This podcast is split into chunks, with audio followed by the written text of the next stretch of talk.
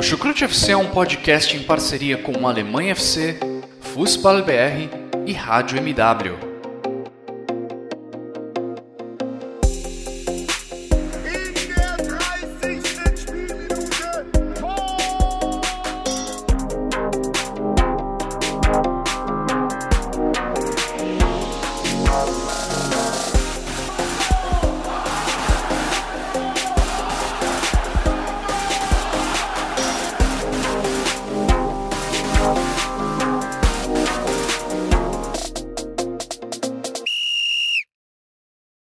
Sejam muito bem-vindos, fãs da Bundesliga. O meu nome é Guilherme Ferreira e eu recebo vocês para mais uma edição do Chucrute FC. Dessa vez para falar sobre a 23 rodada do Campeonato Alemão. Rodada que teve os três primeiros colocados da tabela vencendo, os cinco últimos perdendo e o lanterna da tabela, o Schalke, se aprofundando ainda mais na crise, quando parece que o Schalke já está no fundo do poço ele dá um jeito de cavar um pouco mais e nessa semana vários episódios aprofundaram a crise lá em Gelsenkirchen. E para me ajudar a comentar todos esses assuntos, as partidas, a crise no Schalke, eu recebo, como de costume, dois outros integrantes daqui do Chucrute FC. Primeiramente, duas boas-vindas a Simone Paiva. Tudo bem com você, Simone? Seja muito bem-vinda. E aí, Guilherme, obrigada ao Vitor, aos ouvintes do Chucrute mais uma rodada, é uma rodada com bons jogos, outros nem tanto. E mas fica aí o Schalke, né, sendo protagonista dessa rodada, porque parece que o limbo não tem fim, né? E a gente vai comentar um pouco sobre essa crise profunda que acontece lá em Gelsenkirchen. Meu alemão é ótimo. E agora duas boas-vindas ao outro participante aqui dessa edição do podcast, Vitor Ravetti. Tudo bem com você? Seja muito bem-vindo. Moin, moin, alô, servos. É, né, acho até que esse episódio vai ficar um pouquinho mais longo. Você que está ouvindo já sabe se está mais longo ou não, porque você já viu quanto tempo tem, né? Agora a gente está gravando no domingo, ainda não sabe. Porque tem muita coisa para falar, né? Principalmente em relação a esse Schalke aí, essa crise, essa crise no Schalke que vai que está muito além de ser dentro do campo. Mas nessa introdução não posso deixar de falar, né? Pô, foi na quinta-feira, mas ainda dá tempo. É campeão, octacampeão. salve Flamengo, salve o meu Mengão. Pô, foi, foi difícil, foi doído. Fiquei até as três e meia da manhã acordada. Você conseguiu dormir depois? É, fui, fui dormir, demorei, demorei uma horinha ainda para dormir. Mas eu, eu, confesso assim que tudo bem, foi muito tenso, foi difícil de dormir, mas eu também já estava muito cansado e eu teria que acordar no dia seguinte cedo para trabalhar, né? Então, é, a adrenalina tinha... baixou na marra. É, pois é, foi, foi, mais ou menos isso. mas enfim, só não podia deixar de falar.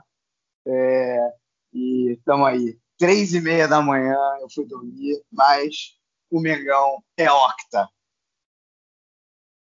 Pois é, vida de torcedor de time brasileiro na, na, Alemanha não deve ser fácil, né? Por esses motivos. Ver jogo de meio de semana aí na madrugada deve ser extremamente complicado. Bom, vamos falar aqui de Bundesliga, mas antes agradecer a todos que acompanham o nosso trabalho, a todos que ouvem o Chucrute FC. Lembrando que nós disponibilizamos os episódios nos principais agregadores de podcasts. A gente também coloca os nossos episódios no YouTube, então você escolhe onde você acha melhor acompanhar o nosso trabalho. Agradeço também aos nossos parceiros do Alemanha FC e do Fußball BR, que também fazem um excelente trabalho na cobertura da Bundesliga. E vamos então começar a falar sobre a rodada, porque se a vida de torcedor brasileiro na, de torcedor brasileiro na Alemanha é complicada por causa de fuso horário e tudo mais, olha, é difícil a gente encontrar algum torcedor no mundo que esteja com a situação mais dramática, com a situação mais complicada do que o torcedor do Schalke. Impressionante a série de eventos que aconteceram nos últimos dias. Na sexta-feira surgiu a informação de que os jogadores do Schalke estavam pedindo a demissão do treinador Christian Gross. Segundo matéria que foi divulgada pela Sky ainda na sexta-feira, os jogadores criticavam muito o trabalho do treinador, diziam que os treinamentos eram ultra ultrapassados e falavam inclusive que o Christian Gross confundia o nome dos jogadores durante os treinamentos. E bom, no dia seguinte, no sábado, veio o jogo contra o Stuttgart pela Bundesliga e o Schalke sofreu mais uma goleada, sofreu 5 a 1 jogando lá em Stuttgart. E a consequência desses dois episódios foi a demissão do Christian Gross neste domingo. Além dele, também foi demitido o Jochen Schneider, diretor esportivo do Schalke. No caso do Schneider, a saída dele do Schalke já estava prevista, já estava confirmada pelo próprio clube para o meio do ano, mas com todos esses episódios que aconteceram nos últimos dias, a direção do Schalke preferiu encerrar o trabalho do Jochen Schneider agora mesmo. Ele ainda ia fazer uma espécie de transição para os próximos diretores. E Vitor, é impressionante mesmo como o Schalke vem se desintegrando ao longo desse campeonato, tanto dentro de campo quanto fora dele. Mais uma troca de treinador nessa Bundesliga e até o planejamento da próxima temporada já começa a ficar preocupante. Bom, vou, vou precisar falar muito agora, já, já peço perdão de antemão. É, começando só dando uma aprofundada nessa informação aí que o Guilherme já, já deu muito bem, é, a, a, informação ela, ela não veio simplesmente na sexta-feira, ela veio na sexta-feira às 11 horas da noite, no horário aqui ou seja, menos de 24 horas antes do Schalke enfrentar o Stuttgart no dia seguinte, né? É, e ao que parece, os, os três jogadores que foram a reclamar foram justamente os que acabaram de chegar no Schalke, né? O Runtelar, o Kolasinac e, e o Mustafi. O Runtelar nem jogou. Sendo que o Runtelar nem jogou, né? É, sobre todas essas questões aí que o Guilherme já, já bem citou, né? E no, no sábado, o, já no início do dia, o, o Sasha Ritter, que foi um dos que saiu, foi um dos que teve a sua saída anunciada hoje, um dos, um dos diretores que acabou saindo no, no dia de hoje, né? Ele que, que, em teoria foi o, o, o porta-voz, ele que recebeu esses três jogadores para ouvir a reclamação do Gross. É, e no dia seguinte ele, ele não negou, mas também não confirmou que isso tinha acontecido. Isso antes da demissão do Gross hoje, né? E perguntado sobre isso após o jogo, após a derrota de 5 a 1 o Grosso ele disse: Não, eu não estou sabendo de nada, é, os, os, jogadores não vieram em nenhum momento a mim, e se esse tipo de coisa acontecesse, eu gostaria que eles viessem. É, por outro lado, alguns dos jogadores, quando foram perguntados, também deram respostas evasivas, tipo, não confirmaram, também não negaram, ou seja, tudo indicava realmente que é, é o clima não estava muito bom é, e que havia uma clara falta de comunicação entre os jogadores e o técnico, e os jogadores realmente estavam insatisfeitos, né? E aí veio, veio tudo isso à tona uh, hoje com, com, essa, com essa demissão em massa, né? É, na imprensa o pessoal até gosta de chamar de passaralho, não é isso? Quando, Exato. É, quando, quando rola. Quando Boa comparação. É, quando várias cabeças rolam ao mesmo tempo. É, pois é. é e, e só para completar a informação, uh, aliás, quem está me dando a informação aqui é o nosso Guilherme Monteiro, que não está participando ativamente desse episódio, mas está aqui no chat com a gente. É, e ele está dizendo que provavelmente quem entra no lugar é, são os diretores que estão hoje no Paderborn, que fazem um, bom, um relativamente bom trabalho, né? O Gramoso Na verdade, desculpa aí, tive que acabar entrando. Foi mais forte que eu. O Gramozes e o Baumgart são dos treinadores, né? O Gramozes, ex-treinador do Darmstadt, e o, o Baumgart é o, o Steven Baumgart, que estava treinando o Paderborn na temporada passada e ainda está no cargo.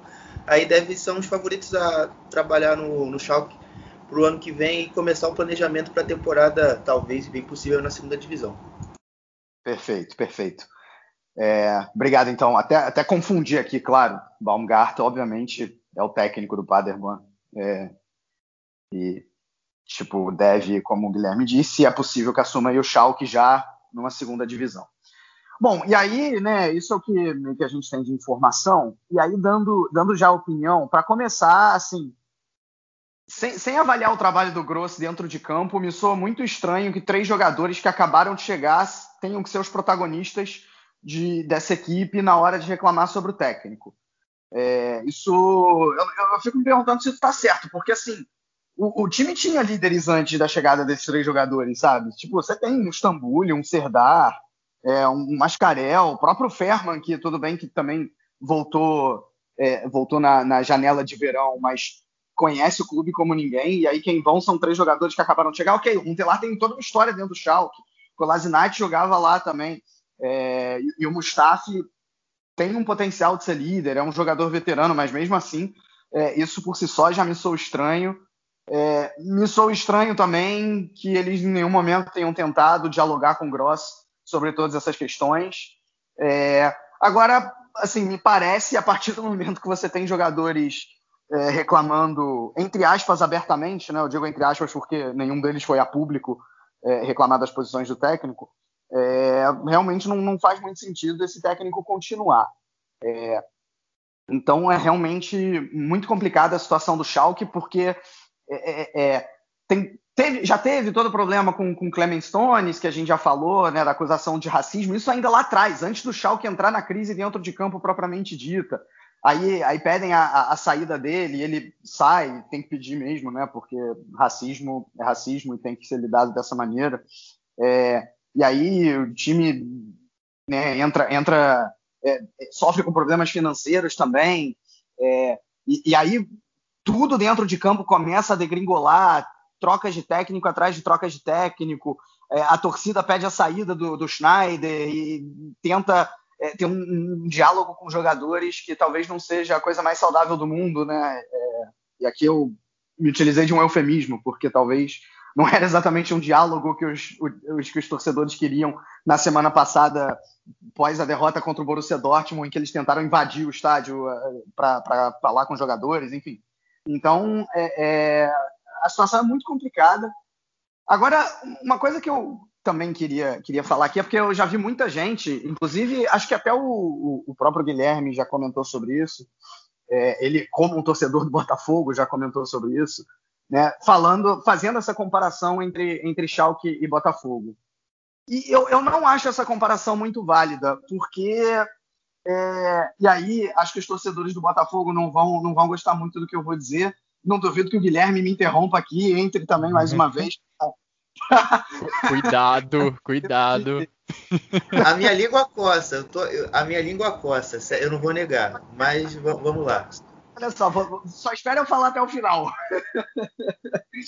É porque, assim, proporcionalmente, é, dentro da Alemanha, o, o Schalke ele, é, ele é maior do que o Botafogo no Brasil é, por alguns aspectos. E o primeiro dele, mais óbvio, é, é, que o Schalke tem uma torcida muito maior do que a do Botafogo, proporcional. É, o Schalke tem a terceira maior torcida da Alemanha, só perto do Bayern de Munique e para o Borussia Dortmund. É um time que consegue extrapolar as fronteiras da, da cidade onde está, que é Gelsenkirchen, né, por todo o Vale do Ruhr. É, a torcida do Schalke ela, ela, divide a maioria com a torcida do, do Borussia Dortmund. Uh, e, e, mesmo, e mesmo em outras regiões da Alemanha, o Schalke consegue, consegue chegar. É, e, isso já é uma diferença muito grande uh, por si só, né? E, e, uma outra questão também é que assim o, o Schalke, a queda do Schalke é muito vertiginosa na última temporada e meia, é, porque vamos lembrar aqui que na última década, né? Eu estou tratando da última década como 2000 2010 para cá. O Schalke participou de cinco UEFA Champions League. Né? Me ajuda aí, o Botafogo participou o quê? Duas Libertadores? Sendo que no Brasil classificam classificam oito, né? É, de 2016 para cá foram, foram oito, né? O Botafogo pegou uma Libertadores de 2013 para 14, quando ainda se classificavam quatro. Então, vou fazer, vou fazer o papel do Xará aqui. Na última participação do Botafogo, o Botafogo caiu em pé, caiu nas quartas de final. Não, não, o Schalke, não, sim. Não, tô, brinca tô brincando. Tá pode, sim, pode sim. prosseguir, Vitor. Não, não tenha dúvida disso, não tenha dúvida disso. Minha, minha, ideia aqui não é, de maneira nenhuma, não é diminuir o Botafogo, mas é, é dizer que são, assim, são situações diferentes. É, primeiro por essa questão da torcida, é, o, o, potencial da, da, da, da, da torcida do Schalke é muito maior do que o potencial da torcida do Botafogo. É, é, é isso que eu estou querendo dizer. E, e, eu acho que isso, inclusive, se revela nessas últimas campanhas. Porque, assim, é, três temporadas atrás, o Schalke foi vice-campeão. É, é, e, e, como eu falei, participações em UEFA Champions League, né? É, é, participações em UEFA Europa League, chegou duas vezes na quarta de, nas quartas de final. A, aquela do Schalke é vertiginosa no segundo turno da temporada passada e nessa. Porque vamos lembrar que o, no primeiro turno da temporada passada, ainda com David Wagner, eu acho que o Schalke foi o quinto lugar, uma coisa assim, sexto. E aí... Era a surpresa positiva do campeonato. Exatamente, exatamente, né? Então, é, é, fez duelo duro com o Borussia Dortmund, um 0 a 0 que o Schalke jogou melhor no primeiro turno da última temporada. Né? Então, é por, por, isso que eu não gosto muito dessa, dessa comparação com o Botafogo. O Botafogo, é, é, a queda, ela já vem de alguns anos. O, o, problema financeiro do Botafogo ele já vem de alguns anos. O desempenho esportivo do Botafogo ruim, apesar dessa Libertadores aí relativamente recente, ele já é ele já é abaixo da grandeza do time há alguns anos, né? Então, por, eu acho é, é, que a comparação do Schalke ela é muito mais parecida com o Cruzeiro, ainda tem a coincidência da cor, né? É, do que com o Botafogo, porque o Cruzeiro também foi, foi algo parecido, né? Conquistou aí Campeonato Brasileiro, duas, dois Campeonatos Brasileiros, duas Copas do Brasil, e de repente caiu. Assim, é, é claro que os dois, os dois clubes têm a sua diferença, mas é, é eu acho que você comparar com o Botafogo não é a melhor comparação. Isso, isso piora a situação do Schalke, porque é, é, é no, no, sentido de que era, era algo muito mais inesperado. O baque é muito maior. Né? Quando você cai dessa maneira, essa queda vertiginosa do Schalke, é, é, dentro e fora de campo, é, ela a coisa de dois anos atrás era inimaginável. Né? Então é, é realmente, enfim, vai, vai precisar jogar a segunda divisão. E é, é, é infelizmente um, um, clube enorme, um clube gigante, que apesar de não ter nenhum título da Bundesliga, é, tem a terceira maior torcida da Alemanha e está nessa situação. Pois é, e se lá, se lá na Alemanha é possível a gente ter Schalke, Hamburgo na segunda divisão, aqui no Brasil a gente também vai ter alguns clubes grandes, né, disputando uma vaga na elite nessa temporada, com Vasco, Botafogo, Cruzeiro. Esse paralelo acho que é bem interessante. É difícil encontrar, né, uma comparação precisa do Schalke com qualquer clube no mundo, né? Inclusive aqui no Brasil, porque são, é uma situação muito específica essa que está passando o Schalke e uma situação que vai se agravando a cada semana. Nessa rodada, a equipe, ainda dirigida pelo Christian Gross, tomou 5 a 1 do Stuttgart. O Vitor até colocou uma estatística interessante no Twitter ontem, que em 23 rodadas da Bundesliga até aqui, o Schalke já levou 24 gols de bola parada, o que é impressionante é mais de um gol por jogo só de bola parada. E nesse jogo contra o Stuttgart, essa ferida voltou a ficar aberta. Os dois primeiros gols do Stuttgart foram marcados em cobranças de escanteio, mar gols marcados pelo baixinho Vataru Endo. O gol nem foi de cabeça, foi com os pés, mas dão uma amostra clara de como é frágil a defesa do Schalke contra bolas paradas. O terceiro gol do Stuttgart também foi numa cobrança de escanteio, mas dessa vez cabeceada para o gol pelo Sasa Kaladzic.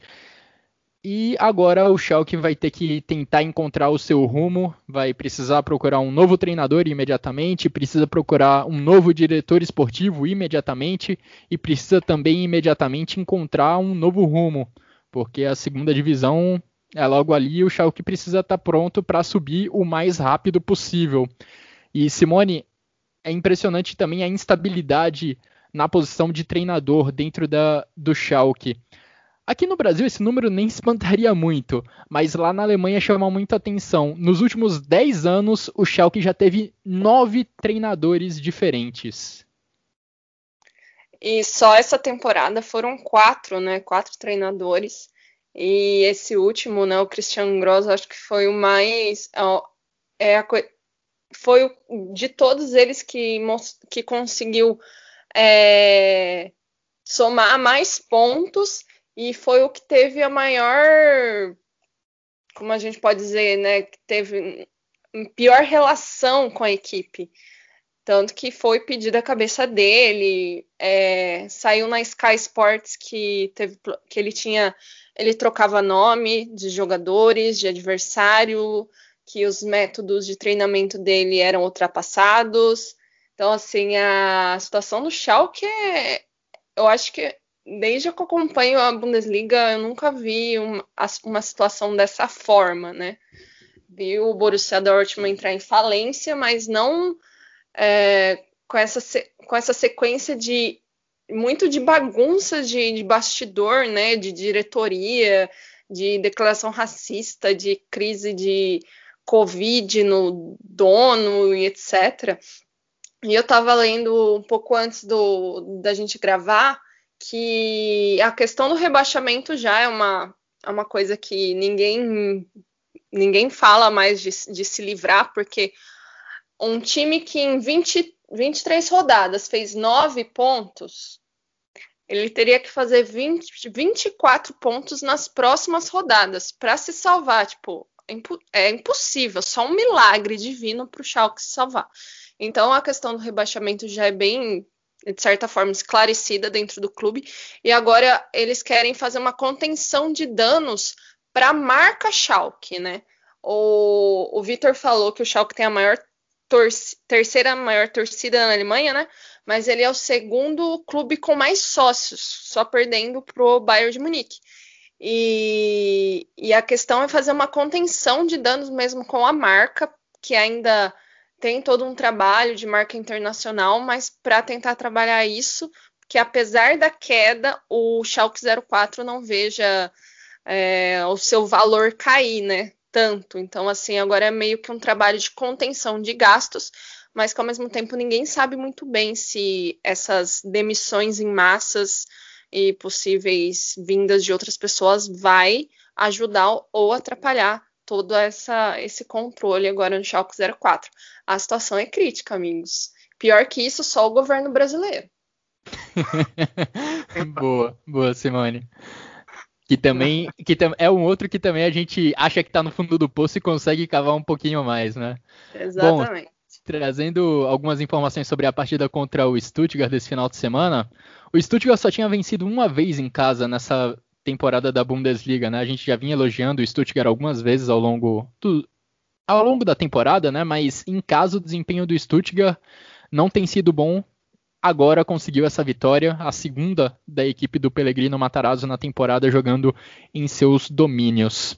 Uma rodada em que a gente teve alguns duelos entre times que estão lá em cima contra times que estão lá embaixo. Só que o principal confronto desse final de semana foi disputado entre Borussia Mönchengladbach e Leipzig. Jogo que aconteceu em Leipzig e uma virada impressionante da equipe do Julian Nagelsmann, que foi para o intervalo perdendo por 2 a 0 e conseguiu a virada graças a um gol nos acréscimos do segundo tempo, marcado pelo norueguês Alexander Sorloth. Não é apenas Erling Haaland, o atacante norueguês que faz sucesso na Bundesliga, pelo menos nessa rodada, o Sorlot teve o seu momento de brilho, foi o autor do gol da virada, o autor do gol da vitória da equipe do Leipzig. E Simone, não dá para dizer que foi injusta essa virada, né? Apesar do 2 a 0 no intervalo, o segundo tempo foi basicamente um ataque contra a defesa. O Leipzig não deixou o Gladbach sair lá de trás. O Leipzig ficou em cima o tempo inteiro e apesar até de faltarem assim grandes chances de gol, o Leipzig não criou tantas chances assim. O Leipzig foi quem não abdicou do jogo e dá para dizer que essa vitória foi merecida. Você concorda? Concordo. É... Apesar do Mönchengladbach ter saído na frente, ter abrido 2 a 0, para mim o Leipzig ele sempre esteve um passo à frente, um pouco melhor do que o Mönchengladbach durante o jogo mas ele não conseguia converter as chances que teve em gols, ao contrário do Mönchengladbach, que já aos seis minutos abriu com o Hoffmann e depois aos 19 com o Churran, né? Foram dois gols, se a gente for ver rápido, porque foi nos primeiros 20 minutos, né? E mas o Leipzig sempre teve mais à frente, né, buscando mais o jogo. A defesa do Mönchengladbach se manteve consistente, mais no segundo tempo, o Leipzig veio mais forte, veio mais intenso e já aos 57, nos primeiros 15 minutos de retorno, conseguiu marcar com o Cucu, em Cucu.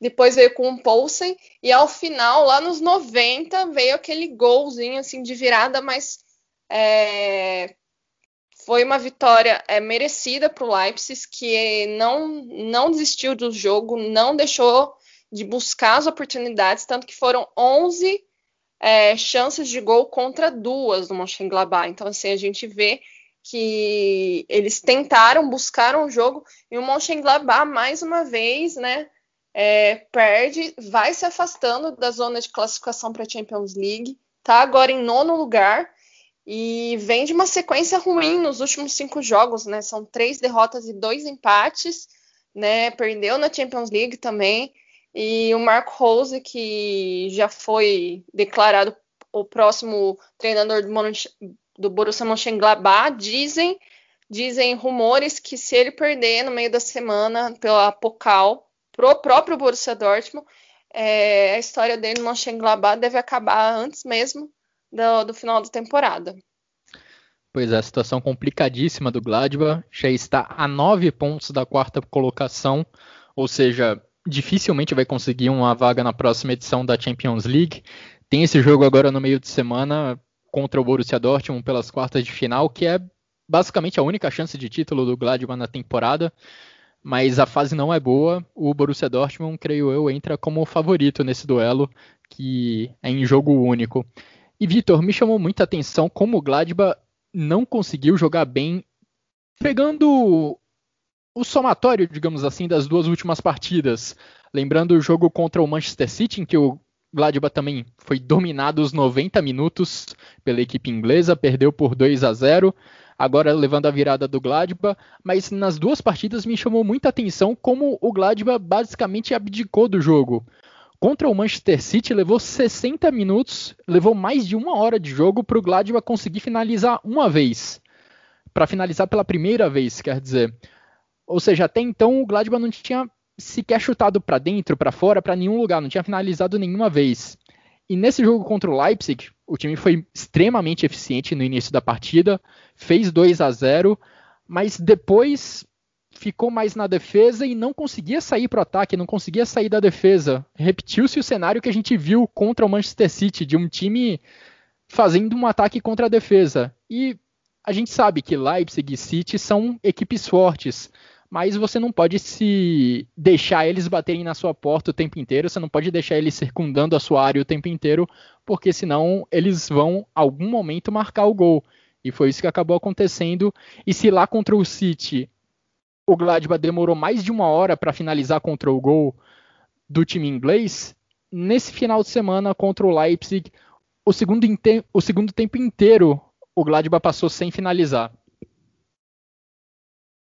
Pois é, cara. Assim, eu acho que esses dois jogos dizem muito realmente sobre o que, que o Gladbach decidiu fazer nessas duas partidas, porque é, o Gladbach a gente se acostumou a ver tendo um ataque bastante, bastante potente, assim, que, é, que se movimenta, que troca passes, que sabe envolver bem a defesa adversária, né? Que tem um, um cara como o Stindl, que tem uma leitura de jogo muito boa, um cara como um Churran, que é absurdamente inteligente, rápido, é, forte e, e, e, sabe muito bem ocupar os espaços. É, o Plea, que é um cara que, que, oferece que oferece no apoio algo absurdo, né, em, em linha de passe, por aí. E é, é, é, optou por exclusivamente se defender. Né? Contra o City, até vai, até vai, porque o City obviamente é melhor. O Gladbach, o Gladbach inverteu essa estratégia é, na UEFA Champions League na fase de grupos contra o Real Madrid, contra a Inter de Milão e deu certo. Né? É, até explorando também essa, essa rapidez, rapidez, dos ataques. O problema é que nesses, nesses dois últimos jogos, a exceção ali dos 15 primeiros minutos, quando a equipe fez 2 a 0 é, pode até ampliar um pouco e ir para talvez todo o primeiro tempo, é, não tinha alternativa no contra-ataque. Né? Perdia a bola muito rápido. A pressão que, que, o Leipzig fez foi muito, foi muito correta, muito certa. É, e o, o, o, Gladbach não conseguia ter a bola. Uh, aliás, nesse jogo, inclusive, tiveram mais mudanças promovidas pelo Rose. Ele, ele, inclusive, escalou três zagueiros, o que não é comum a gente ver no, no, nesse, nesse Gladbach. Teve alguns momentos na temporada que o Zacarias chegou a exercer a função ali como um, um, um zagueiro que, que, baixa quando o time tem a bola, mas não é. é, é não, o Zacarias não é um zagueiro por, é, por excelência, né? E dessa vez não, eram, eram três zagueiros ali, realmente zagueiros zagueiros apesar do que muitas vezes ou, o Lázaro ou o Vente, dependendo de onde estava o Leipzig atacando, é, saíam um pouco ali da, dessa linha de cinco para perseguir o, o, adversário, e aí às vezes parecia mais uma linha de quatro, mas enfim, né, uma mudança promovida é, também no ataque, porque o Plea não jogou, o Stindl é, é, ficou também no banco, né, jogadores que acabaram entrando só no, no segundo tempo. É, e o Gladbach não, não foi bem. Agora dá até para extrapolar não só esses últimos dois jogos e além, porque é, o Gladbach não vence a seis partidas, incluindo essa partida da Champions. E, e, se nessas duas últimas partidas o time optou por uma estratégia mais defensiva, nas outras isso não aconteceu e mesmo assim teve problemas para atacar. Né? É, ou seja, é um, é, se, chegou até ali uma fase de seis jogos sem perder e agora tem essa sequência péssima, principalmente na esteira desse, desse anúncio do Rose de, de ir para Dortmund. Né? Eu não acho que isso por si só é um motivo. Eu, inclusive, questiono, que eu vi muita gente falando: ah, é um problema o Rose anunciar isso é, nesse momento, porque é, o Gladbach vai enfrentar o Dortmund é, logo. Bom, assim, eu, eu acho que se o Rose optou por, por ir treinar o Dortmund na próxima temporada, e para começar, isso é um direito dele, é, melhor ele avisar o quanto antes o Gladbach, né? Para já saber. Pode, pode ser um problema isso vazar para a imprensa, mas ele, ele já avisar isso de antemão, acho, acho até positivo, né? E, e algo que a gente costuma ver ao longo, ao longo aí da, da história. Vamos lembrar aqui, final da Pocal de 2017 ou 18? 18, né? Que, 18. 18, né? Que o Kovac já tinha anunciado um pouco antes também que ia treinar o Bayern de Munique e enfrentou o seu futuro, o seu futuro time com a Eintracht Frankfurt, inclusive ganhou na, na ocasião, né? É em 2018 também, em 2018 também, eu lembro que foi durante a Copa do Mundo o anúncio de que o Julian Nagelsmann treinaria o RB Leipzig a partir da temporada seguinte, a partir da temporada 19-20. E Exatamente. ele fez a temporada 18-19 inteira com o Hoffenheim, enfrentando, claro, o Leipzig, e não surgiram grandes questionamentos sobre, essa, sobre esse comunicado, né? O mesmo Guardiola, quando decidiu que ia treinar o City, tudo bem, acabaram não se enfrentando, mas foi antes do sorteio da, da, da, da UEFA Champions League. E ali poderia ter um Bayern City também. Então, assim, isso, isso não é completamente anormal. A gente pode discutir aqui se as regras do mercado estão corretas. Talvez, sei lá, fosse ideal o técnico, é, é, se ele decide trocar de time, ele ficar um tempo sem time nenhum, não sei. Eu acho que nem é a, a, estratégia mais correta. Enfim, então a partir do momento que é isso, melhor que, que ele anuncie logo. A gente pode discutir a questão do vazamento para a imprensa. Né? Agora, só falar um pouco do Leipzig também. É, bom, uh, é um time que chegou à quinta vitória seguida. Eu acho que o mais importante é a maneira como venceu é, claro, pela questão tática também, assim, eles foram muito bem, como eu falei, quase, quase o tempo inteiro conseguindo, conseguindo anular qualquer tentativa de contra-ataque do, do Gladbach e pressionando muito, empurrando mesmo o, o Gladbach para o campo de defesa. É, agora, a força mental claramente existiu também, né? Virar uma partida que você está perdendo por 2 a 0 para 3 a 2 é, no, no, segundo tempo, o, o, Nagelsmann ele acerta colocando o Zorlot e tirando o Zabitzer. É, tanto é que o Zorlot que faz, faz o, gol, o gol da vitória. É, o time fica muito bem ali na frente, servido de Zorlot, Poulsen e Cucu.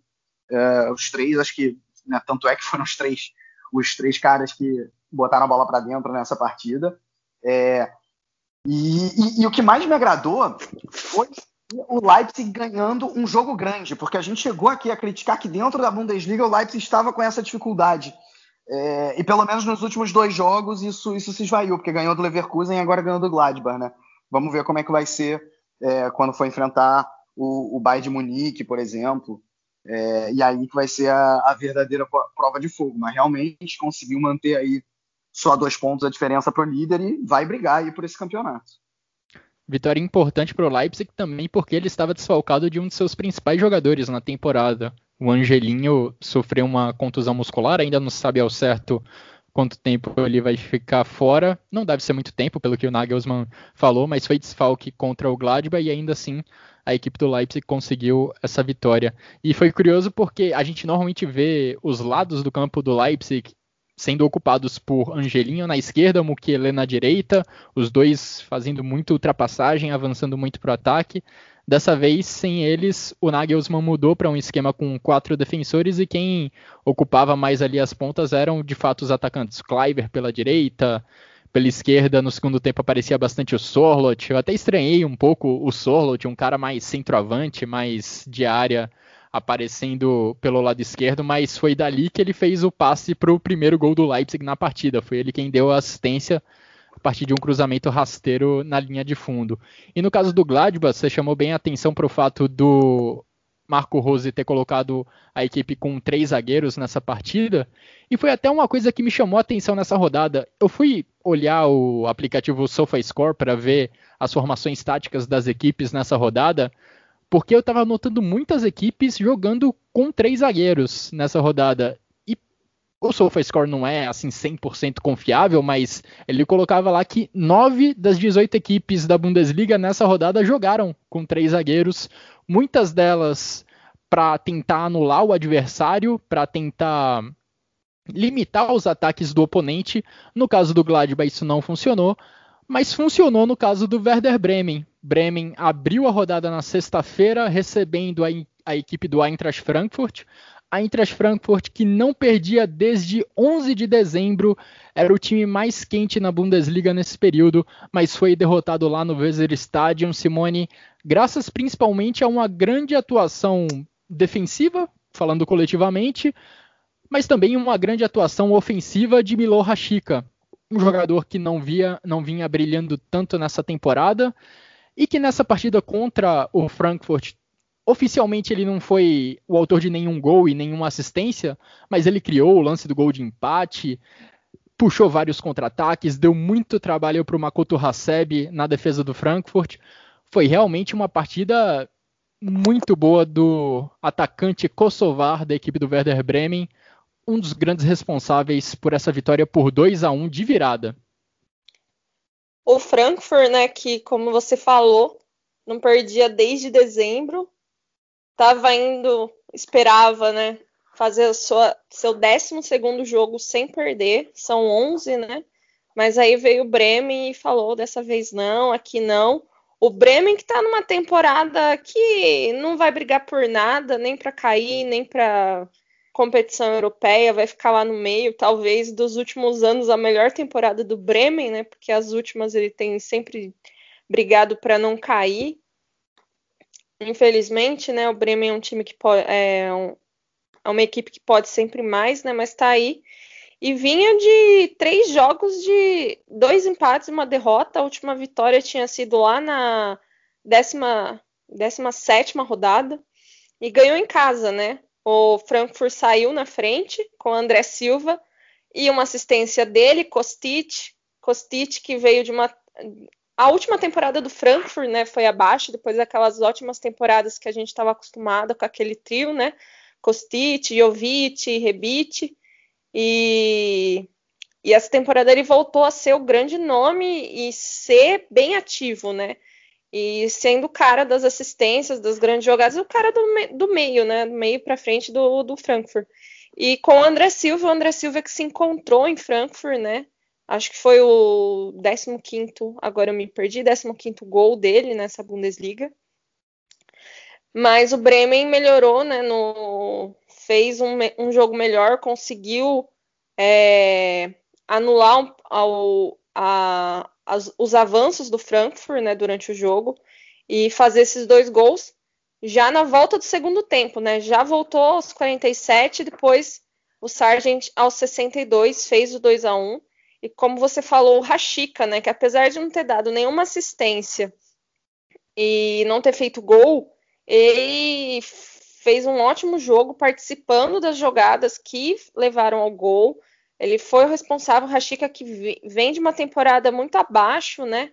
Já, ainda na janela de verão falava que ele ia se transferir para vários clubes e acabou que ele ficou em Bremen e acabou que está tendo uma temporada bem abaixo do que ele pode mas ele fez esse jogo, foi um ótimo jogo. O Bremen, que em posse de bola ficou muito atrás do Frankfurt, né? Foi 37% de posse de bola, mas teve uma chance a mais de gol direta e conseguiu fazer um ótimo resultado para um time que está lá no meio, né? Que não vai brigar por grandes coisas, mas pelo menos consegue se consolidar uma temporada um pouco mais tranquila lá pelos lados de Bremen, né? Já o Frankfurt, né, se mantém em quarto lugar, mas vê o Borussia Dortmund se aproximar um pouco mais com a vitória, mas o Borussia Dortmund tem um jogo difícil na próxima rodada que a gente vai falar.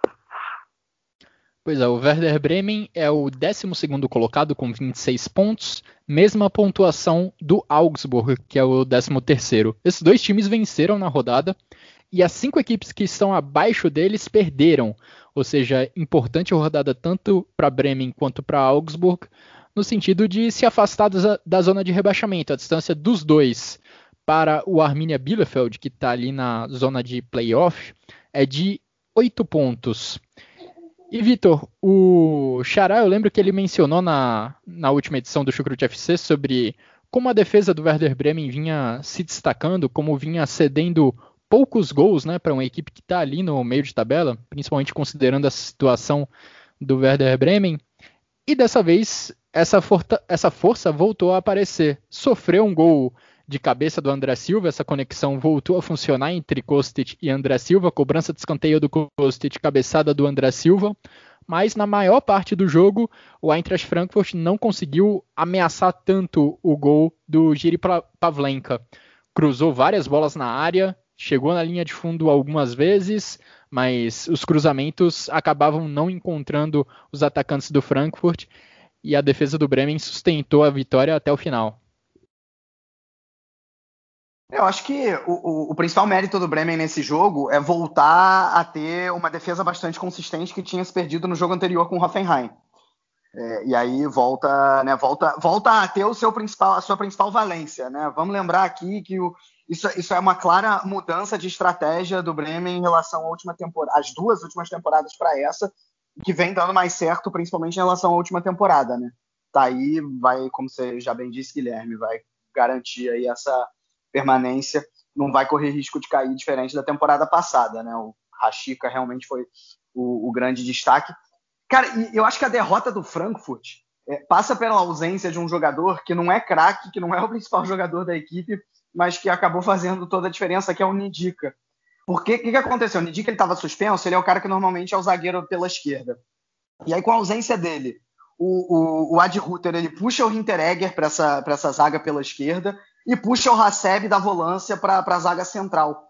E aí, talvez por uma questão. O Haseb sem problema nenhum, porque ele está acostumado, ele é um volante é, por excelência, mas ele está acostumado. Ele jogou muitas vezes com, com o próprio Ad Ruther nas temporadas anteriores como, como, esse, como esse zagueiro central. Agora, talvez essa, essa adaptação aí do Hinteregger que tenha sido a grande questão, porque o, o Bremen se utilizou muito ali desse lado esquerdo e do espaço que o Kostic acabava dando é, junto com entre o Kostic e o Nidica para construir as suas jogadas. É, eu, eu, vi um gráfico, uh, eu não sei, eu vou pedir perdão, eu não sei exatamente de qual, qual aplicativo ele era, não era o SofaScore, é, que todos os chutes do Bremen foram ou da, da centro-direita ou do lado direito completo, né? Ou seja, do lado esquerdo do Frankfurt. Acho que é, exalta bem isso, né? O Kostic fez, ofensivamente ele fez uma boa partida, né? Mais uma vez deu assistência ali para o André Silva, como vocês já citaram, mas acabou que esse espaço no lado esquerdo foi, foi um problema para o Frankfurt, mas obviamente a campanha ainda é excelente. É, pois é, os, os dois gols do Werder Bremen surgiram em passes aí nesse setor que o Vitor falou, mais ou menos ali nas costas do Kostic, inclusive no gol de empate ele deveria ter feito coisa melhor, ele teve a chance de afastar a bola e não conseguiu. E o segundo gol, o gol da virada, também surgiu por esse setor. Kostic que é excelente ofensivamente, mas na defesa, quando precisa se posicionar ali na linha de 5, acabou mostrando algumas deficiências nessa partida no Weser Stadium. E o, o Vitor até comentou também sobre essas mudanças que o Ad Ruther precisou fazer, inclusive puxando o Haseb para a defesa, para ser zagueiro central. Eu, enfim, o Haseb, de fato, ele já fez essa função várias vezes na carreira, inclusive recentemente, mas é algo que eu posso até me aprofundar em outros episódios, mas eu acho que o Haseb no meio campo ele dá um salto de qualidade para o Frankfurt considerável. A qualidade do passe dele acho que é, é muito boa e você puxando ele para a defesa acaba prejudicando um pouco a equipe. Mas enfim, vamos passar agora para uma equipe que está ali brigando por Champions League e que não perdeu pontos, não deixou pontos pelo caminho nessa rodada. Estou falando do Wolfsburg, que venceu por 1 a 0 a equipe do Hertha Berlim, jogando em casa, jogando na Volkswagen Arena. E o time do Oliver Glasner chegou à impressionante marca de oito jogos consecutivos sem sofrer gols. O sétimo pela Bundesliga. Mas dessa vez, Simone, foi por pouco. Por muito pouco, a equipe do Hertha Berlim não marcou um gol não vazou a defesa defendida pelo Coen Castles. Coen Castles que foi talvez o grande responsável por manter esse clean sheet para a equipe do Wolfsburg, com grandes defesas ao longo da partida em contra-ataques do Hertha Berlim. Se tem um grande responsável individual por essa vitória do Wolfsburg, eu colocaria esse responsável, eu chamaria esse responsável de Coen Castles. O que, que você viu desse jogo? O que, que você viu dessas duas equipes, Simone? Foi um jogo que no primeiro tempo praticamente não teve chance de gol, né? Foi um jogo. O primeiro tempo foi bem truncado, foi. Ó, como você falou, o Wolfsburg tem a, tem a melhor defesa, né? Tá no sétimo jogo já de clean sheet. O Castells, que sempre, sempre, é, sempre foi um bom goleiro, né? E, e, talvez agora esteja, esteja sendo mais notado até pela performance da defesa do Wolfsburg. Mas foi um primeiro tempo bem, bem empurrado, né? Bem aquele que não tem chance que, que a bola fica presa no meio. Mas aí no segundo tempo foi um segundo tempo que os times voltaram um pouco mais intensos, né? E, e, e foi um, um pouco mais. Ainda no primeiro tempo, acabei pulando, né? Saiu o primeiro gol do jogo, que foi o gol contra, um gol, um, digamos que foi um golaço contra, né? O Klunter fez o, o gol para o Wolfsburg, foi tirar da, na defesa do Hertha e acabou mandando pro próprio gol, e foi um gol assim que matou o goleiro aos 38. Mas se não fosse esse gol contra, o jogo teria permanecido 0 a 0 no primeiro tempo, porque foi realmente um jogo assim, sem chances claras de gol. E tanto que, mesmo com a, a volta do segundo tempo, onde os times é, buscaram um pouco mais de jogo, se a gente for ver as estatísticas, foram duas chances de gols para cada lado, posse de bola extremamente equilibrada, e o gol, né, o, o, segundo gol, o gol da vitória mesmo, foi sair com o Lacrosse lá nos 89 minutos né? Foi aquele jogo que você dá graças a Deus de ter ganhado e principalmente do adversário ter feito um gol contra para você, porque fazer um gol aos 89 não é sempre, né? E mas, mas, o Wolfsburg mantém a sua, seus bons resultados, né? Já a sequência de jogos está em terceiro lugar com 45 pontos, passou, né? O Frankfurt na rodada passada estava em terceiro e mantém aí depois de várias temporadas, o Wolfsburg, né, que chegou a disputar playoff para a segunda Bundesliga, uma ótima temporada dos Lobos, né? Vamos ver se se mantém e até o final da temporada, mas um time que praticamente só tem a Bundesliga. O Wolfsburg não tá mais na Pokal, né? Falha minha agora, eu não lembro. O Wolfsburg tá, sim, tá, na, tá na Pokal. Tá na Pokal? Mas aí, tendo só essas, esses dois campeonatos, né? A Pokal são jogos bem espaçados dá para ele se concentrar e, e brigar por essa vaga na Champions League, eu acho que mais tranquilamente do que os outros adversários. Pois é, a gente até já comentou isso no Chucrute, que o fato do Wolfsburg não ter nenhuma competição europeia alivia o calendário e é um benefício para o Oliver Glasner. Tem mais tempo para treinar, tem mais tempo para recuperar os seus jogadores. Uma curiosidade desse jogo é que o Wolfsburg terminou o primeiro tempo com três finalizações, mas nenhuma no alvo. Ainda assim foi para o intervalo ganhando por 1 a 0 por conta desse gol contra do Hertha Berlim. Hertha que é mais uma dessas equipes que jogou com três zagueiros para tentar anular um pouco as forças do adversário, anular o poder ofensivo do adversário. Já é a segunda partida seguida, na verdade, que o Paul Dardai usa essa formação na equipe. E deu certo na maior parte do tempo, porque o Walt Weghorst foi quase nulo durante essa partida. A gente vê o Wolfsburg normalmente tentando acionar bastante o seu centroavante holandês, mesmo que não seja dentro da área, fazendo uma ligação direta para ele segurar a bola lá na frente entregar para algum companheiro em condição melhor de criar uma chance de perigo. Isso basicamente não aconteceu. Aconteceu poucas vezes nessa partida contra o Hertha Berlim. Um bom trabalho dos zagueiros, do trio de zagueiros do Hertha. Boa partida, principalmente, na minha opinião, do Marton Dardai, o filho do, do Paul Dardai, que novamente teve uma chance como titular. Só esqueceram de falar para o Lucas Klunter mesmo que a meta do Hertha era balançar a rede, balançar a rede do outro lado.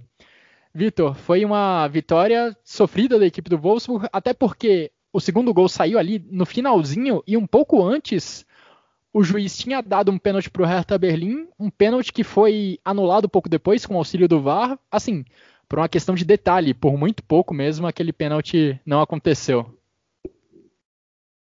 Acho que vocês dois já falaram muito bem. Eu só vou concluir que, a partir de tudo que vocês falaram e também do que eu vi do jogo, é que essa foi a pior partida do Wolfsburg dessas oito aí que não sofreu gol, né? É, não, é, não é exagero dizer isso. Acho que o mais importante para o Wolfsburg nessa partida foram, foram os três pontos. É, então, isso, isso tem que ser. Isso, assim, isso. É, até, até porque o Frankfurt perdeu, né? Nessa briga por Champions League. Nessa briga por é. Champions League, esses três pontos é o, é o que valem, né? É, e, e, assim, é, dois jogadores acabaram fazendo falta nesse Wolfsburg. Em primeiro lugar, o Brooks, que não pôde jogar. É, e também quem fez falta foi o Pongragrite, que fez falta e por causa disso foi expulso. Perdão aí pela piada para ser nossa. Mas. É... E, cara, o Hertha, não dá para deixar de dizer, chegou à oitava partida sem vitória. Né? O Paul Dardai ainda não conseguiu vencer no comando da equipe. Mas eu até falei aqui, discordando de vocês no episódio passado, que o Hertha tinha feito um jogo de, vamos dizer, ok, sei lá, ok. Digno. Pra razoável. É, digno contra o Leipzig e agora fez de novo. Né? Fez mais uma Sim. vez essa partida. Poderia. Agora foi até melhor, definitivamente, do que no jogo contra o Leipzig, tanto é que o Castells foi o melhor jogador da partida, na minha opinião. Né? Então, assim, se vê uma melhorazinha no Hertha, e Hertha que jogou sem seus três homens de frente. Eles entraram até no meio do, ao longo do, da partida, mas o, o Córdoba, Luque Bacchio e Piatek todos no banco, Matheus Cunha que fez a dupla de ataque com o Randodic. E, e, e, aliás, os dois saíram machucados e vão fazer falta nesse Reta Berlim daqui para frente, junto com o Kedira, que também é outro aí que deve ir para o departamento médico. Pois é. Aí, Kedira não sai do departamento médico. Né? Ele só mudou de cidade, de Turim para Berlim. Agora ele vai sair com uma especialização em dois países em medicina. É, duplo diploma. Foi o duelo, então, na verdade, de, da equipe que basicamente não muda o seu time titular. É o caso do Wolfsburg, que vinha de uma sequência impressionante. Se eu não me engano, eram seis jogos com o mesmo time titular antes desse duelo contra o Hertha. Precisou fazer essa mudança do Brooks pro Pongracic para essa partida contra o Hertha Berlim, mas foi isso enquanto o Paul Dardai fez várias mudanças, né? O, o ala pela direita, o Zefuik, foi titular. O Vitor falou também do Radonit como titular, enquanto Lukebakio, enquanto Piatek foram para o banco de reservas. Paul Dardai buscando soluções para tirar o Hertha Berlim lá de baixo. O Hertha tem 18 pontos, que é a mesma pontuação do Arminia Bielefeld que está na 16ª posição, posição que leva para o playoff. Bom, vamos falar agora de dois times, os dois times que têm os elencos mais talentosos da Bundesliga na atualidade, os dois times com mais poder financeiro. Bayern de Munique e Borussia Dortmund tiveram duas vitórias tranquilas nesse final de semana contra duas equipes que estão na parte de baixo da tabela. Os dois conseguiram impor o seu talento, conseguiram impor seu ritmo de jogo. Vamos começar pelo Bayern de Munique, Vitor. Bayern que venceu o Colônia por 5 a 1 lá na Allianz Arena. Uma vitória tranquila com ótima atuação de Leon Goretzka. A gente está acostumado a ver o Goretzka como o cara de chegada na área, o cara do gegenpressing, que está colocando sempre uma intensidade enorme nessa marcação do Bayern de Munique no campo de ataque. Mas dessa vez a gente viu uma versão maestro do Leon Goretzka, Goretzka que deu duas, deu três assistências contra o Colônia, um hat-trick de assistências, um Goretzka com um cara diferente nessa rodada da Bundesliga. É exatamente isso. É engraçado, assim, na minha opinião, o, foi, foi o melhor jogo ofensivo do Bayern desde a vitória por 4 a 0 contra o Hoffenheim. É, ou seja, foi antes do Mundial. Qual a coincidência disso? É que quando o Goretzka voltou, o time cresceu absurdamente. É, e vamos lembrar, semana passada contra o Frankfurt, na derrota, o time melhorou absurdamente quando o Goretzka entrou no segundo tempo. Né? Não foi suficiente para buscar o um empate, mas, mas melhorou muito. E agora, com ele desde o início do jogo, também contra um adversário mais fraco que é o Colônia, claro, é, trick de assistências com os dois cruzamentos milimétricos aí que você citou. Dois cruzamentos que quem costuma dar é o Kimmich, né? Assim, claro, sem pois diminuir é. o Kimmich. Para mim é o melhor meio-campista do mundo, mas é, o Goretzka viveu um dia de Kimmich aí, digamos assim. É, e realmente, assim, o Goretzka ele é, ele é essencial nesse Bayern de Munique, cara. Ele é, ele é, acho que você já citou as características tradicionais dele, né? De, de, de fazer muito bem a pressão, de chegar na área muito bem. É, e ainda mostra nessa partida que tem qualidade no passe também. É, sensacional. E, cara, como eu falei, acho que é realmente uma partida muito boa do Bayern, que atacou de várias maneiras, né? Atacou pelas pontas, é, usou o centro, como foi no, no caso dos gols com, com, com Goretzka, né? Enfim. É, é e, e te, teve um Thomas Miller que entrou no, no, meio da partida com 60 segundos, né, a volta dele aí pós-Covid, pós o cara deu uma assistência. Né? Incrível também, outro jogador que tem uma inteligência absurda. É, é, realmente, assim, foi. Acho que, acho que é, as duas últimas partidas, né? Porque contra o Lazio também, contra a Lazio também foi muito bem.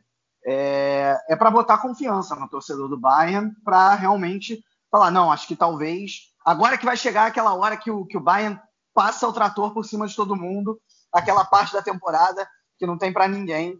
É, como foi, acho que as últimas quatro, cinco já, né? Assim, pelo menos dentro da Bundesliga e na temporada passada isso ainda existiu também na Champions League. É, vamos ver se isso realmente vai se, vai se repetir. Mais uma boa partida do Zulli pela lateral direita, né, também tinha ido bem contra a Lazio. Enfim, é um time que deu, deu os seus problemas defensivos, né, até Manuel Neuer errando. Mais uma vez sofreu gol que não foi com problema da marcação alta, foi problema de, de, é, é de conceder espaço ao adversário mesmo, e uma desconcentração absurda do Alaba com o Boateng. Então, definitivamente, problemas defensivos. O Bayern ainda tem que corrigir.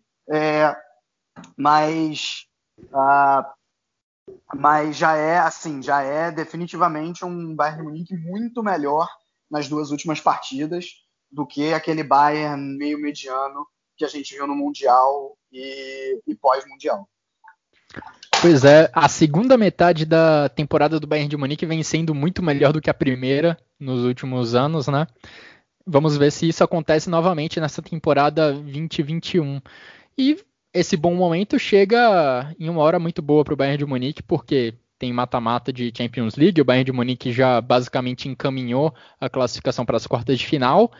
E no próximo final de semana temos Bayern de Munique contra Borussia Dortmund, um dos duelos mais esperados do campeonato, mesmo antes do campeonato começar, a gente já coloca na agenda, a gente já marca na agenda quando vai acontecer o Bayern de Munique contra Borussia Dortmund.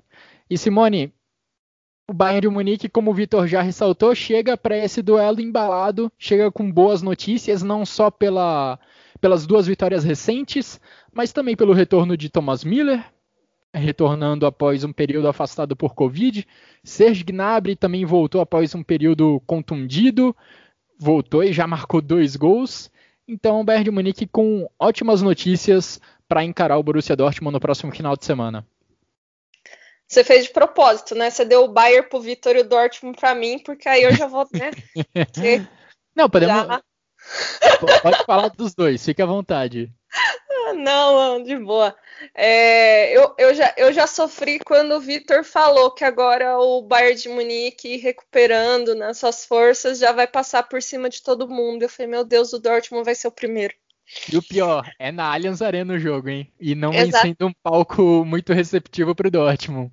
Exatamente, né? É, falando um pouco do, do Bayern, é, rapidamente, falando do Goretzka, eu acho que se tem um cara que é subestimado nesse time do Bayern, é o Goretzka. Eu acho que falavam muito do Thiago Alcântara, que é um baita jogador, mas nunca notaram como o Goretzka é importante para esse time do Bayern. Ele e o Kimmich, para mim, são ó, os dois assim o, o motor desse time.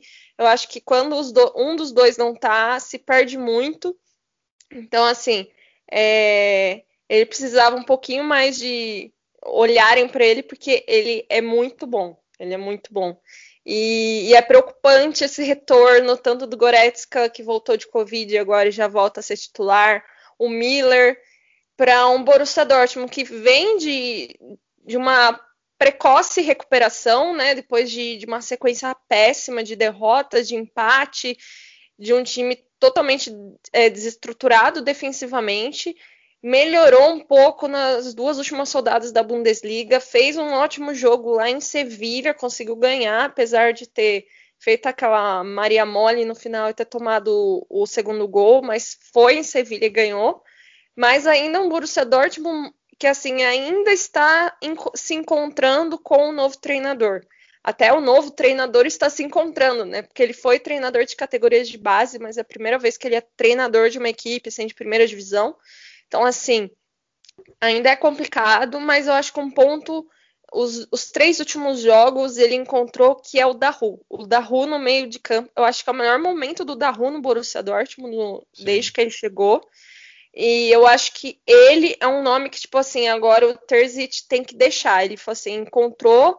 Ele é uma peça que não se pode mexer mais. Eu acho que não tem por que mexer. O Daru vem fazendo bons jogos, tanto que é, tanto na distribuição do jogo como fazendo gols. O Sancho tem recuperado né, da, depois daquela fase horrível que ele começou a temporada e se alongou, ele vem recuperando nos últimos jogos, tanto que ontem ele foi um dos melhores jogadores. Mas assim, pensando em Bayern e Dortmund, é, ademais das questões técnico-táticas atuais, o Borussia Dortmund tem um problema psicológico com o Bayern de Munique, que é assim uma coisa lá na Allianz Arena é grave. É, lá na Allianz Arena é gravíssimo. Assim, é incrível que o Dortmund pode estar vindo de uma sequência ótima de jogos que chega contra o Bayern lá em Munique e toma um pau assim, sem, sem ver o rumo. Então, assim, eu espero que seja diferente. Se perder, pelo menos o famoso cai atirando, entendeu? Porque os últimos jogos têm sido horríveis e o Bayern de Munique é aquilo, cara. Eles têm Lewandowski que tá na. Acho que a gente nem podia imaginar que o Lewandowski podia ter uma fase melhor do que ele já teve na Bundesliga, né? Ele tá acima de tudo. Parece que o cara ele envelhece e fica melhor. É igual vinho. E. E espero que seja um bom jogo. Que apesar de. Se o Dortmund perder, que pelo menos seja um bom jogo, não seja mais um jogo, um atropelo, né? É... Contra o Arminia foi um bom jogo, Dortmund conseguiu fazer um bom resultado e o Arminia aí que possivelmente é um dos fortes a brigar pelo rebaixamento, né? Tá na zona do playoff no momento atual. É, tá no playoff, vamos ver aqui, confirmando é, isso, está na zona do playoff, mas incrivelmente está a nove pontos do Schalke. Ou seja, o Schalke tá pior. É, o Arminia Bielefeld que também existe uma grande possibilidade de passar por uma mudança de treinador logo no início dessa semana. A Kicker deu a informação de que o Uwe Neuhaus tem grande chance de ser demitido já nessa segunda-feira. Vamos conferir o que acontece lá no Arminia. Arminia que perdeu por 3 a 0 lá no Signal Iduna Park diante do Borussia Dortmund. E Vitor, o Borussia Dortmund também chega com boas notícias, né, para esse jogo contra o, contra o Bayern de Munique lá na, na, lá na Allianz Arena. Claro, ainda tem o jogo do meio da semana, jogo importante pelas quartas de final da Copa da Alemanha contra o Borussia Mönchengladbach, mas como a Simone falou, a fase do Daru é muito boa, a fase de Jadon Sancho e Erling Haaland também é excelente, como a gente já até comentou no, nas últimas edições né, do Chucrute FC. E eu até gostaria de destacar o atacante inglês nesse episódio, porque se a gente pegar os, as estatísticas dele até a 13 terceira rodada do campeonato alemão, ele só tinha três assistências. Ele até participava bastante do jogo, enfim, tentava criar situações, mas aquilo não se convertia em gol. Desde a 13 terceira rodada, ele tem cinco assistências e cinco gols. Impressionante como cresceu o Jadon Sancho, que participou dos três gols nessa vitória contra o Arminia. Ele fez o primeiro gol, gol de fora da área, ou melhor, ele deu assistência para o Daru, né? O Daru que chutou de fora da área. O segundo gol ele participa da jogada que resulta no pênalti, pênalti que o próprio Sancho converteu. E o terceiro gol, gol do Reinier, primeiro gol do brasileiro na Bundesliga, começa de um bom passe do Sancho para o Haaland e o Haaland teve a humildade de entregar para o brasileiro a oportunidade de marcar o seu primeiro gol na Bundesliga. É, o Dortmund. Acho que o, o, o Dortmund, se, se, fosse o Dortmund de duas semanas atrás para pegar o Bayern de Munique de hoje, era mais uma goleada. Né? E aí, só, só dando é, é, um pouco mais de números, nas últimas cinco partidas entre as duas equipes pela Bundesliga na Allianz Arena, a menor vitória do Bayern de Munique foi Pera de 4 aí, Você devia esperar os torcedores do Borussia Dortmund darem uma pausa e tirarem o fone de ouvido antes de você falar isso, porque é cruel. Pode, pode seguir. É cruel. Não, eu vou, vou parar. A menor foi 4 a 1 Vocês imaginam aí o resto. Entendeu? Então é, é, é complicada a situação. É, agora, é, vamos ver Uh, vamos ver, porque é um, é um, time que chega. É, se o Bayern de Munique chega bem, o Dortmund chega com a sua melhor versão é, desde, o, desde o final do ano passado, né? A melhor versão do Terzic, sem dúvida. É, a melhor versão do Sancho nessa temporada, que está muito bem entrosado com o Haaland. Enfim, Mateu, Mateu Morei parece que ganhou uma posição na lateral direita e isso está dando certo. É, o Daru. Cara, o Daru é o cara que demorou 82 jogos para fazer dois gols e agora fez dois gols nos últimos três, né? Então, é, acho que isso diz muito sobre a fase aí. Acho que a convocação para a seleção da Alemanha acabou fazendo bem para ele, quem diria. Ele não merecia ser convocado, tinha um jogador melhor, mas aí a partir do momento que ele foi convocado, ele ele melhorou absurdamente, né? É... E cara, rapidinho sobre o Armínia também, é... ele... o, o Armínia tomou três gols nas últimas cinco partidas. Não três gols no total. Três gols em cada partida, ao menos nas últimas cinco.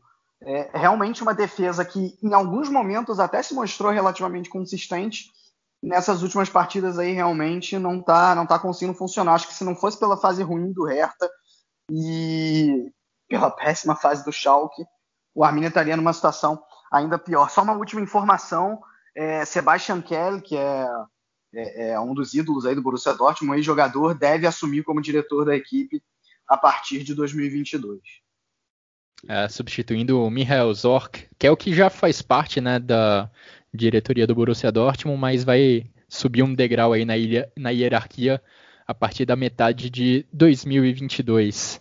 Bom, Borussia Dortmund contra a Bayern de Munique já já estou criando grandes expectativas para esse jogo uma vez que as duas equipes chegam num bom momento, certamente será uma partida que terá muito destaque na edição do próximo final de semana do Chucrute FC. Para a gente encaminhar o encerramento dessa edição desse final de semana, vamos falar dos jogos que aconteceram neste domingo, domingo que encerrou a rodada da Bundesliga. Primeiro com União Berlim e Hoffenheim, as duas as duas equipes se enfrentaram em Berlim e empataram em 1 a 1. Max Kruse retornou ao time do União Berlim, foi titular após ficar fora por quase três meses, uma contusão que afastou o Max Kruse por um longo período dos gramados. E o Max Kruse teve a sua importância, ele participou da jogada que resultou no pênalti, logo nos minutos iniciais da partida.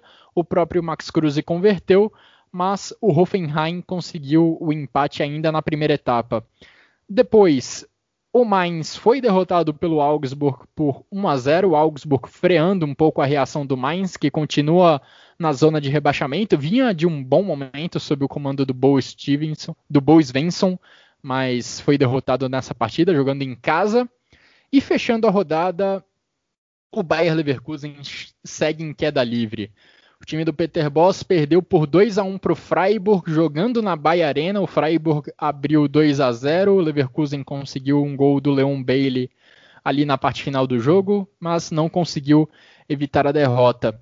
Leverkusen e Hoffenheim, que protagonizaram episódios bem ruins nesse meio de semana também, foram eliminados da Liga Europa. O Leverkusen caiu diante do Young Boys da Suíça, o Hoffenheim caiu diante do Molde deixando a Alemanha sem representantes na Liga Europa.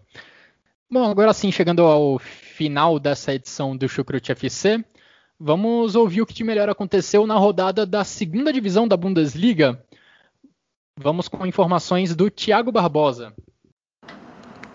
Olá, pessoal do Chucrute FC, quem está falando é o Thiago Barbosa do Bundesliga Brasil 2.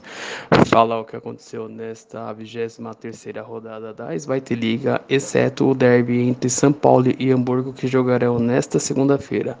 Vamos lá o que aconteceu nesta 23ª rodada. Nos jogos de sexta-feira, o Darmstadt recebeu o Karlsruhe e os azuis venceram por 1 a 0. No outro jogo do dia, o Jan Regensburg recebeu o Paderborn e venceu pelo placar de 1 a 0. O goleiro Alexander Mayer do Jan Regensburg pegou um pênalti neste jogo.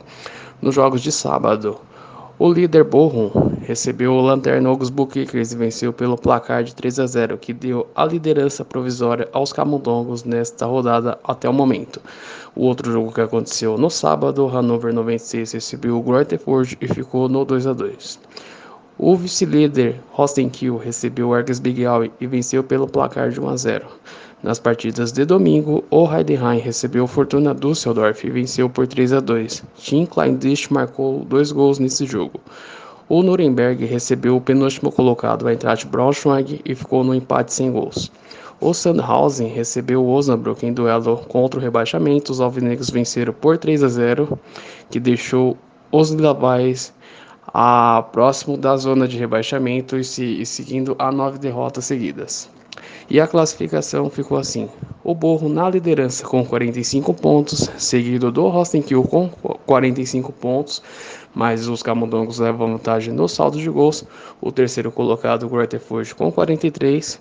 O Hamburgo, que joga nesta segunda-feira, pode retornar à liderança, é o quarto colocado com 42 pontos. Se vencer o São Paulo, retorna à liderança do campeonato. Já na zona de rebaixamento, o Sandhausen é o 16 com 21 pontos. A equipe dos playoffs, que jogaria com o terceiro colocado da Drittliga, o 17º Eintracht Braunschweig também com 21 pontos e o lanterna do campeonato, o 18º Augsburg Kickers com 15 pontos. Esse foi o que aconteceu nesta 23ª rodada da Svete Liga. Um grande abraço a todos e até a próxima. Muito obrigado, Thiago, pelas informações. E falando um pouco de futebol feminino, não tivemos Frauen Bundesliga ainda nesse final de semana, mas no meio da semana a gente teve a decisão de um torneio amistoso disputado entre Alemanha, Holanda e Bélgica, um torneio chamado Três Nações, um Objetivo.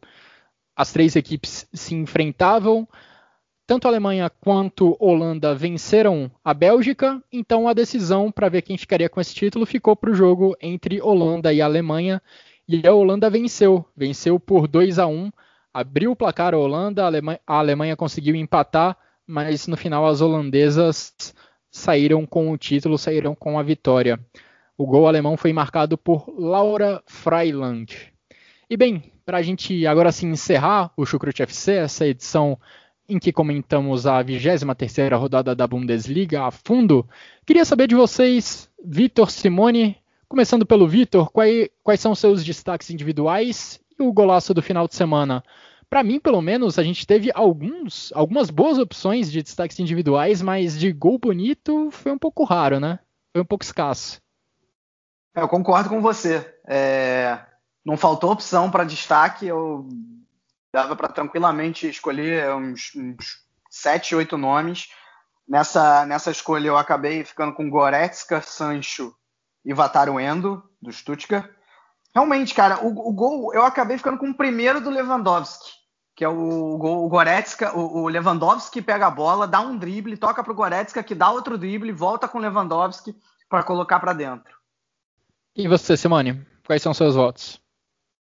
Bom, de jogador eu fiz uma listinha aí, vou... mas eu escolhi o Goretzka, né? Fez um jogaço com três assistências, o Endo do Stuttgart com duas.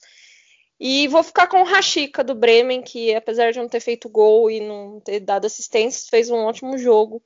Foi o nome do Bremen na vitória sobre o Frankfurt. E gols da rodada, meu, eu, eu fiquei com aquele golzinho do Colônia, foi um golzinho por cima, assim, simplinho, mas não teve grandes gols, assim. Eu acho que o, do, o que o Vitor deu até foi melhor, mas eu já tinha marcado aqui, então vai ser os, os Kiri do Colônia. Pro gol, fiquei em dúvida entre o do Lewandowski, que o Vitor mencionou, o primeiro gol do Lewandowski, com boa tabelinha entre ele e o Goretzka, e o gol do Poulsen, um chute no cantinho de fora da área, mas vou com Lewandowski. E meus três destaques individuais: Castells, Goretzka e que, Sancho. Vamos combinar que o Zomer ajudou, né? O Lewandowski, o, o, o, o, o Poulsen. Demorou um pouquinho para pular? É, ele pulou atrasadinho, vai. Não é um frangaço, mas, mas dava para era defensável. É, é verdade. Dá para dá para criticar um pouquinho o Zomer. Mas, enfim, voto no Lewandowski, acompanho seu voto, Vitor, e meus três destaques individuais, Castells, Sancho e Goretzka. E assim a gente chegou ao final dessa edição do Chucrute FC, edição em que comentamos a fundo sobre os principais destaques da 23ª rodada do Campeonato Alemão. Agradeço a você, Vitor, agradeço a você, Simone, pelos comentários, pelas análises. Agradeço principalmente a todos que nos acompanharam até aqui. Um grande abraço e até a próxima.